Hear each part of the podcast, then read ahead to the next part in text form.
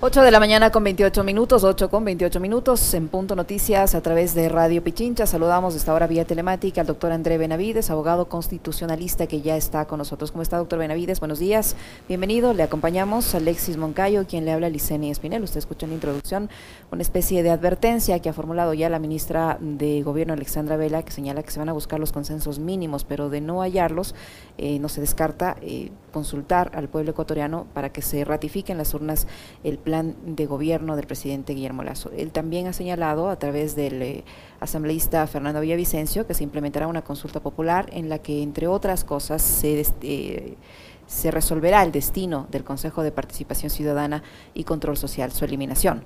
¿Es viable la eliminación del Consejo de Participación Ciudadana eh, vía consulta popular?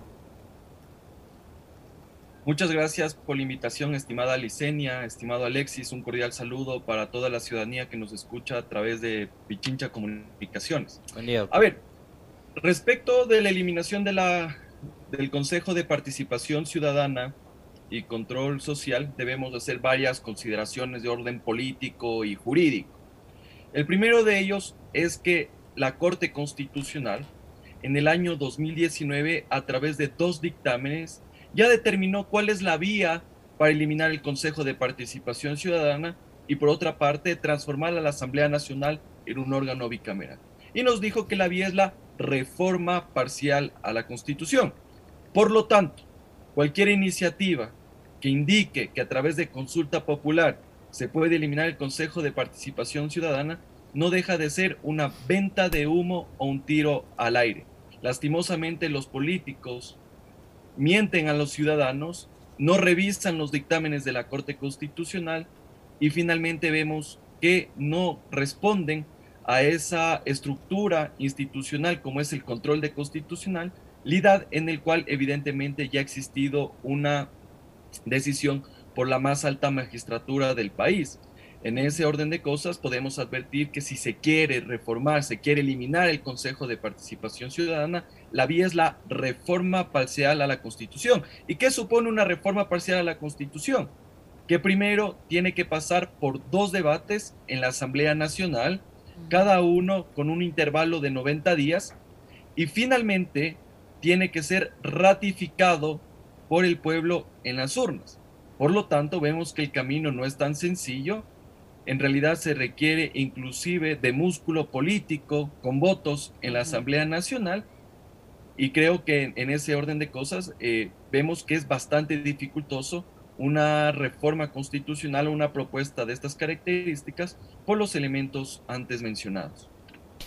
Doctor Benavides, ¿cómo está? Muy buenos días, un gusto. Em, ¿Cuánto tiempo tomaría llevar todo este proceso adelante? A ver, primero que tenemos varios eh, fases. Por un lado tenemos el control de constitucionalidad en la Corte.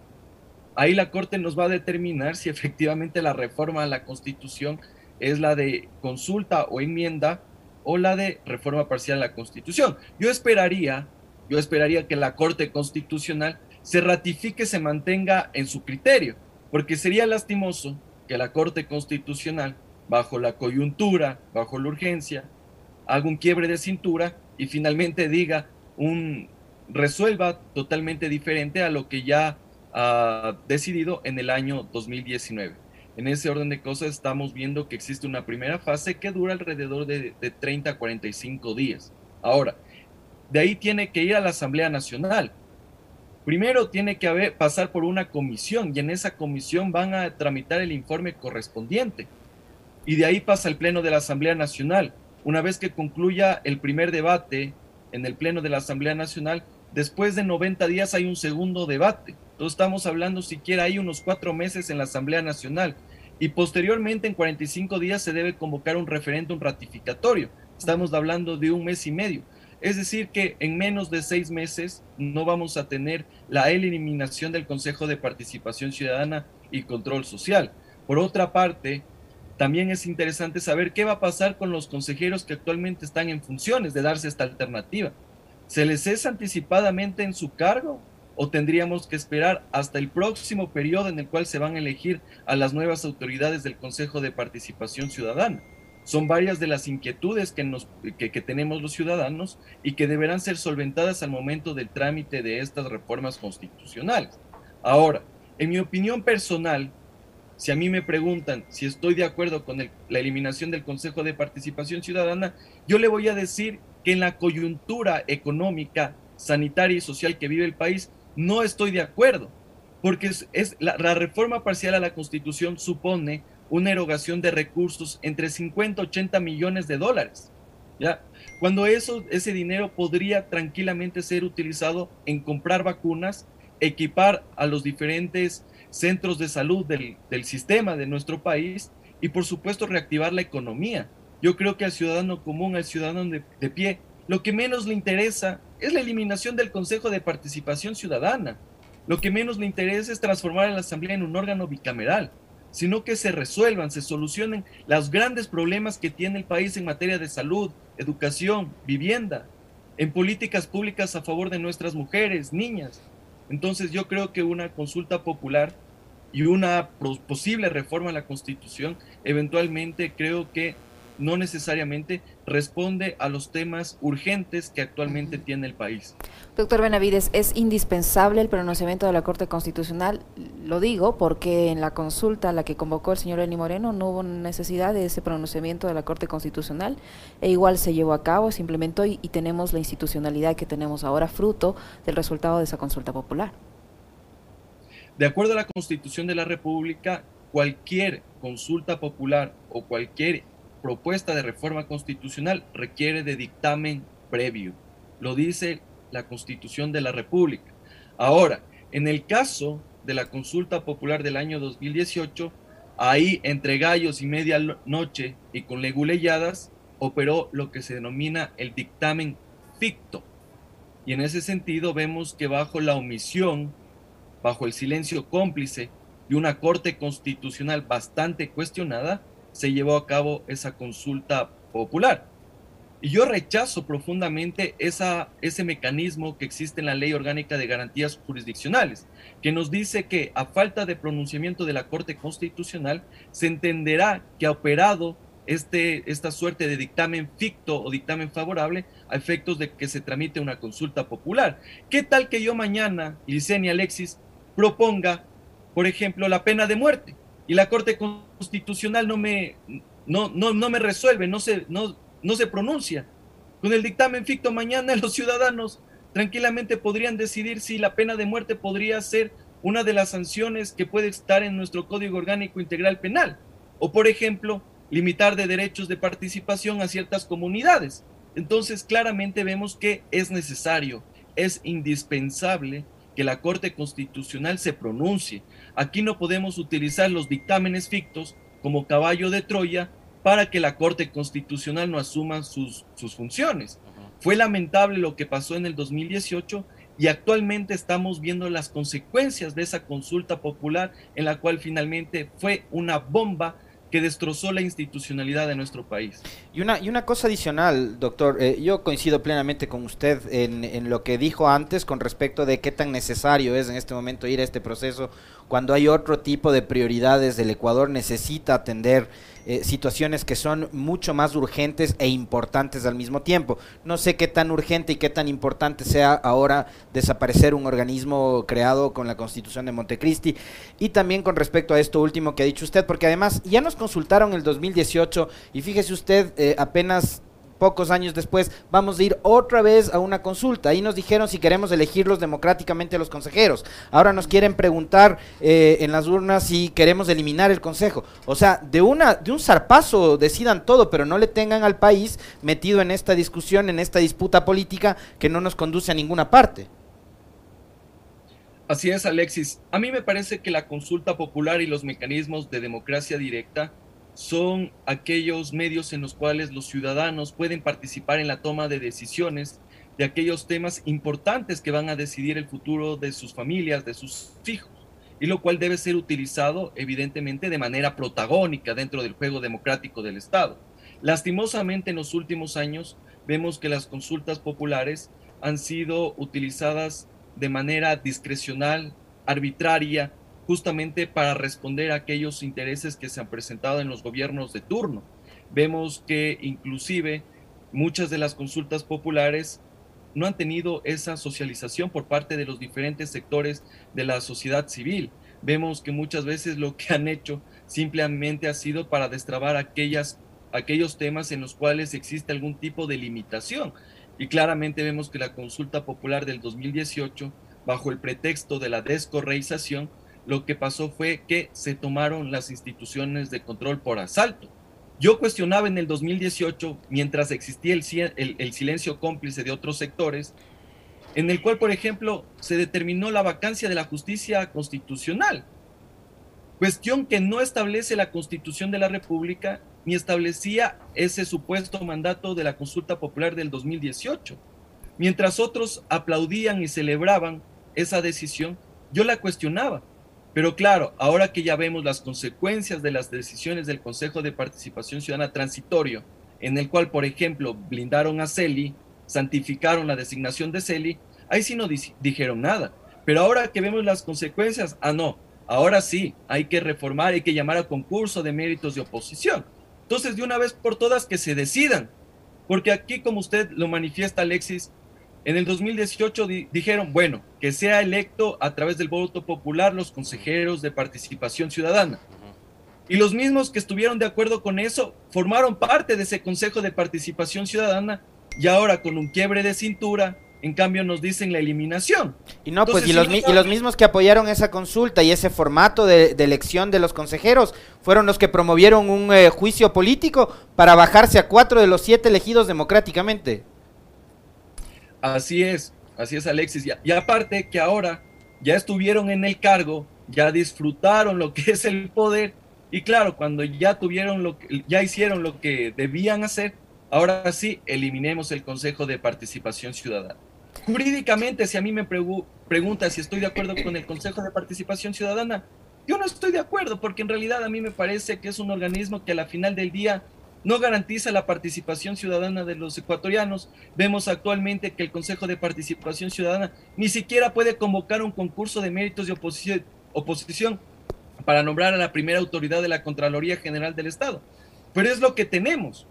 Pero evidentemente una reforma no necesariamente va a solucionar los problemas que tiene el país.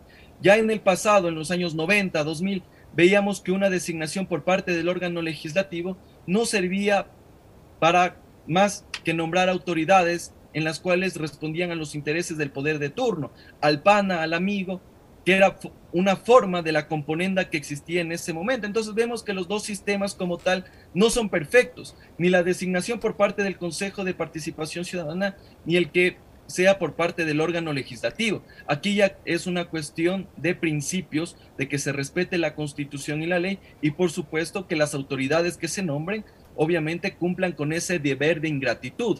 ¿En qué consiste el deber de ingratitud? Que si ya te nombro como funcionario, yo no puedo estar bajo los presupuestos, bajo las, decisiones que tú tomes como órgano de designación. Porque aquí hemos visto en los últimos años que lastimosamente fiscales, contralores, superintendentes, etcétera, responden a los intereses de quienes fueron los que nominaron. Entonces, claramente aquí vemos que existen varios problemas no solo del Consejo de Participación Ciudadana, sino que ya este es un problema histórico y creo que las autoridades que vayan a ir a esas instituciones tienen que responder no a quienes nominaron, a quienes les designaron como funcionarios, sino a los ciudadanos, a quienes nosotros pagamos sus sueldos con, el, con nuestros impuestos. Y lastimosamente vemos que no es así. Doctor Benavides, ¿qué decir respecto a esta propuesta también, que incluiría la consulta popular sobre la bicameralidad eh, del, Parlamento, eh, por un lado, y por otro, este pedido que ha hecho el señor Pablo Dávila, vocero de este comité, por la institucionalización, que dice ya tiene avanzado el tema de esta reforma parcial, está pidiendo una respuesta a la Corte Constitucional y dice él que con esta respuesta de la Corte Constitucional para que se cumple su dictamen se facilitaría el trabajo para esta consulta y le ahorraría tiempo al gobierno para implementar esta consulta. ¿Es así? A ver, respecto de su primera pregunta, Licenia, ¿qué opino sobre una Asamblea Nacional bicameral? Y yo le voy a hacer en este caso, voy a ser bastante crudo. A mí me parece una novelería. Eso de transformar a la Asamblea en un órgano bicameral con un Senado y con una Cámara Baja no me deja más, no puedo decir más que es una novelería. Vemos que este sistema no necesariamente va a responder a aquella institucionalidad que queremos los ecuatorianos para tener leyes que realmente cumplan con las necesidades, con las expectativas que tenemos los ecuatorianos. Imagínese usted, Licenia, que ahora que tenemos una Asamblea Nacional monocameral, ni siquiera se pueden aprobar con, con prontitud aquellas leyes que reactiven la economía, generen oportunidades laborales a los ecuatorianos. Peor va a ser con una asamblea bicameral en la cual no se van a poner ni siquiera de acuerdo las dos cámaras, y lo cual va a entorpecer inclusive más el trabajo legislativo. Por lo tanto, vemos que eh, de igual forma se va a dilatar aquellos proyectos de ley que requieren el país, justamente porque vamos a tener un, un trámite más largo, más extenso, más engorroso. Y cuando se tramitó esta propuesta de asamblea bicameral por parte de este denominado Comité para la Institucionalización Democrática, uno revisaba los artículos, pero esos artículos tenían errores de bulto, tenían er-, errores imperdonables, que en lugar de solucionar el problema, iban a acrecentar. Y no solo eso, establecían un hiperpresidencialismo bastante fuerte, inclusive de lo que actualmente existe. Entonces, claro, con el pretexto de, de cambiar la institucionalidad, le estaban dando un cheque en blanco al Ejecutivo, principalmente en lo que tiene que ver con las leyes económicas urgentes. Ahora, el señor Dávila nos dice que el trámite como tal ya está avanzado y él quiere darle como efecto retroactivo que vuelva a la Asamblea Nacional y en esta Asamblea Nacional que está en funciones se vuelva a tramitar esa reforma parcial a la Constitución. Desde mi punto de vista jurídico, eso no es viable. La Asamblea Nacional del periodo 2017-2021 se pronunció y dijo que no está de acuerdo con una asamblea bicameral, no está de acuerdo con la eliminación del Consejo de Participación Ciudadana. Ahora, existirán los votos en la actual Asamblea Nacional, una Asamblea Nacional que con las justas pudo nombrar a las primeras autoridades del CAL, una Asamblea Nacional que de manera tropezada pudo conformar las comisiones y que después de dos o tres semanas recién pudo nombrar secretario de la legislatura. Yo creo que no existen esa mayoría de votos para tramitar una reforma parcial a la Constitución y creo que va a ser bastante dificultoso llegar a esos acuerdos y consensos políticos, porque evidentemente varias bancadas legislativas ya han pronunciado que están en contra de una reforma constitucional de esas características. Y la consulta popular, como yo ya, le, ya le he manifestado, no es la vía. No es la vía porque ya lo ha dicho la Corte Constitucional. Entonces, si mañana, ya sea el presidente Lazo o cualquier otro funcionario o, cualquier, o los ciudadanos inclusive quieren, quieren presentar una consulta popular para reformar el, el Consejo de Participación, eliminar el Consejo de Participación Ciudadana, la Corte Constitucional le va a decir que no, entonces, en ese orden de cosas, eh, me parece que es una venta de humo y yo celebro que el día de ayer el secretario de Comunicación Bonilla haya indicado que la consulta popular no está dentro de las prioridades del presidente Lazo, al menos para este año. Ahorita lo que queremos los ecuatorianos, ¿qué son? Vacunas, salud, oportunidades, trabajo. Ya el tema de la consulta popular para tomarse en las instituciones de control por asalto es solo para satisfacer determinados caprichos políticos. Y yo celebro que el presidente Lazo no convoque una consulta popular porque no es prioridad para el país en estos momentos. Muy bien, vamos cerrando. Yo, 10 segundos, doctor Benavides, por favor, 10 segundos, no más. Eh, ¿El eh, exalcalde Yunda tiene algún recurso adicional? ¿Puede reclamar? ¿Tiene que esperar el pronunciamiento de, la, Corte, provincial, o ya esto es cosa juzgada, guarderas de alcalde? Para mí, eh, en el escenario jurídico, judicial, por así decirlo, ya el tema está prácticamente cerrado. Lo que determine la Corte Provincial, ya sea ratificando la sentencia de la jueza Domínguez o revocando esa sentencia, no tiene ningún tipo de, efecto porque se equivocaron los abogados de Yunda. Porque en lugar de impugnar el informe de remoción, la, la resolución de remoción, impugnaron el informe de la comisión de mesa que no es vinculante independientemente del resultado, ya no queda ninguna vía judicial, al menos que lo pueda eh, retornar al puesto que él estaba ejerciendo, pero le queda las acciones extraordinarias de protección que finalmente no tienen efecto suspensivo y son bastante complejas que se den eh, el trámite al menos en la Corte Constitucional. Muy bien, muchísimas gracias, doctor, por su tiempo y por la información que nos ha proporcionado el doctor André Benavides, abogado constitucionalista que ha estado con nosotros. Gracias, doctor. Muy amable. A las órdenes, estimada Licenia Alexis.